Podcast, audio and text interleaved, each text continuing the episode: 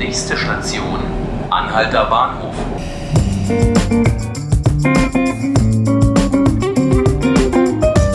Hallo, hier ist der Podcast 5 Minuten Berlin des Tagesspiegels. Ich bin Ruth Ziesinger und heute ist bei mir meine Kollegin Laura Hofmann. Hallo Laura. Hallo. Wir reden heute über den Verkehr in Berlin. Ein Thema, das die Berlinerinnen und Berliner naturgemäß beschäftigt und aufregt. Und vor etwa einem Jahr gab es einmal großen Anlass zur Hoffnung, dass sich beim Thema Verkehr jetzt doch mal etwas zum Besseren wenden würde. Es wurde nämlich das äh, sogenannte Berliner Mobilitätsgesetz verabschiedet, mit dem quasi äh, der Weg eingeschlagen werden sollte, weg von der autozentrierten Stadt hin zur Stadt, in der alle Verkehrsteilnehmer mindestens gleichberechtigt sind, also auch die Fußgänger und die Fahrradfahrer und überhaupt alle, die so in der Stadt unterwegs sind. Ja, das war vor einem Jahr. Man hat sich sehr gefreut darüber. Es wurde gefeiert in der Politik vor allem. Und jetzt ist diese ganze Euphorie einer gewissen Ernüchterung gewichen. Warum, Laura? Ja, ein gutes Jahr danach sieht man noch nicht so viele Resultate auf der Straße. Mhm. Im Hintergrund ist wohl einiges passiert. Es gibt jetzt viel mehr Mitarbeiter in den Verwaltungen, die für den Radverkehr eingestellt wurden. Die Infravelo GmbH, die auch für den Senat ähm, so Radverkehrsanlagen plant, gepollerte Radwege und so, die hat mittlerweile auch um die 30 Mitarbeiter und es werden mehr. Aber auf der Straße ist einfach davon noch nicht so viel angekommen. Das zeigen auch folgende Zahlen. Zum Beispiel gibt es bisher erst fünf mit Pollern geschützte Radwege. Das ist fünf. einmalig, also zum, ja, fünf. Also wow. zumindest es gibt dieses Experiment, ist erstmal auf fünf Jahre angelegt, dieses Pilotprojekt. Mhm. Gibt es bisher in Deutschland noch nicht. Also Berlin ist da einerseits Vorreiter, andererseits klingt es einfach ein bisschen wenig. Ne? Genau, und dann gibt es diese grün eingefärbten Radwege, aber auch noch nicht so besonders viele. Also 2018 waren das 7,7 Kilometer in der ganzen Stadt und bis Ende 2019 sollen es weitere 18 Kilometer sein. Ja, hat da denn schon mal jemand hochgerechnet, äh, in wie vielen Jahren wir bei dem Tempo dann die ganze Stadt? Äh ja, ich glaube, da lag man irgendwo bei 2050 oder so. Also ah, jetzt, mhm. wenn es so weitergeht, dann dauert das auf jeden Fall noch viel zu lange.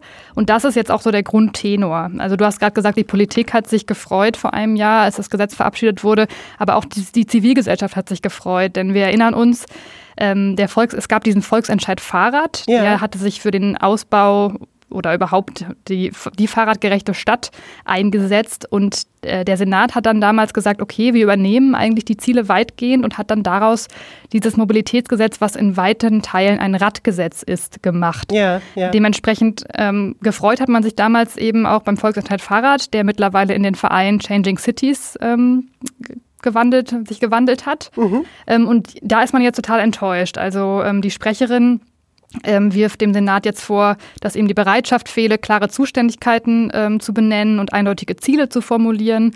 Das ist ja ziemlich eindrücklich, nicht? Also äh, 2017 und 2018, wenn man beispielsweise die Zahlen vergleicht, wie viele Menschen äh, im Straßenverkehr, also wie viele Radfahrer verletzt worden sind, dann zeigt sich, dass nach der Verabschiedung des Gesetzes sogar noch mehr Leute im Straßenverkehr beim Fahrradfahren verletzt wurden. Das macht natürlich jetzt nicht Hoffnung auf baldige Besserung. Es gab 2018 8021 Unfälle mit Beteiligung von Radfahrern und das sind eben deutlich mehr als 2017 gewesen. Damals waren es 7111. Ja, und 2018 starben elf Radfahrer auf Berlins Straßen und in diesem Jahr waren es auch schon bereits vier. Jetzt kann man natürlich keine direkte Korrelation irgendwie sehen, dass das Gesetz jetzt sogar die Situation verschärft hätte, sondern es kann ja auch sein, dass mehr Leute Fahrrad fahren und das ist wahrscheinlich auch so. Trotzdem macht es zumindest ähm, nachdenklich, dass einfach bisher noch nicht genug passiert ist und einfach alles zu langsam geht. Aber woran liegt das denn dann? Gibt es denn möglicherweise auch innerhalb Berlins nochmal Unterschiede, anhand derer man sagen könnte, warum es in bestimmten Bereichen sich eben mehr tut und in anderen weniger? Also ist das, hat das vielleicht auch wieder mit der Berlin-spezifischen Struktur zu tun, dass man eben, dass die Stadt in zwölf Bezirke aufgeteilt ist? Mhm. Ja, hat es auch unter anderem auf jeden Fall. Es gibt ähm, jetzt eine aktuelle Anfrage von einem SPD-Abgeordneten von Sven Kohlmeier. Und mhm. da in der Antwort des Senats auf diese Anfrage gibt es einen bedenkenswerten Satz, den würde ich mal kurz zitieren. Da steht, das Berliner Mobilitätsgesetz enthält eine Vielzahl von Festlegungen, für deren Umsetzung weder Prozesse und Verfahren noch klare Aufgabenzuständigkeiten feststehen. Das zeigt ja schon, wo hier die Probleme liegen. Also eben einmal einerseits hat es mit den Bezirken zu tun, dieser, dieser eigentümlichen Berliner Verwaltung, ne, die einerseits äh, der, die Senatsverwaltung, andererseits eben die zwölf Bezirke, die ja auch ähm, in gewissen Teilen eigenverantwortlich handeln. Und man sieht da auch ganz klare Unterschiede. Also einige Bezirke sind aus Sicht des Senats sehr erfolgreich bei der Neuverteilung des Straßenraums. Es soll ja weniger Platz für Autofahrer geben und letztlich dann mehr Platz für Radfahrer. Und dazu zählen zum Beispiel Friedrichshain-Kreuzberg, Neukölln und Steglitz-Zehlendorf. Und man kann das auch an Zahlen ablesen. Also in Friedrichshain-Kreuzberg wurden 2018 aus den für Radverkehr relevanten Haushaltstiteln äh, knapp 1,4 Millionen Euro abgerufen und in Reinigendorf waren es nur 100 knapp 118.000 Euro. Aha. Also in Friedrichshain-Kreuzberg wurden zwölfmal mehr Mittel abgerufen als in Reinickendorf. Ähm, und da, damit haben wir auch die beiden Extreme in Berlin. Also Friedrichshain-Kreuzberg geht quasi voran, kann man sagen, was den Ausbau des Radverkehrs angeht. Und Reinickendorf, CDU regiert, bildet das Schlusslicht. Und die Verkehrssenatorin Regine Günther selbst, also wenn du hast das ja gerade zitiert, diese Antwort auf die Kohlmeiersche Anfrage, dass eben auch komplett unklar ist, wer in Teilen zuständig ist und welche Stellen sich mit welchen Aufgaben befassen sollen. Ist das nicht auch die Aufgabe dann der Senatorin, das zu klären?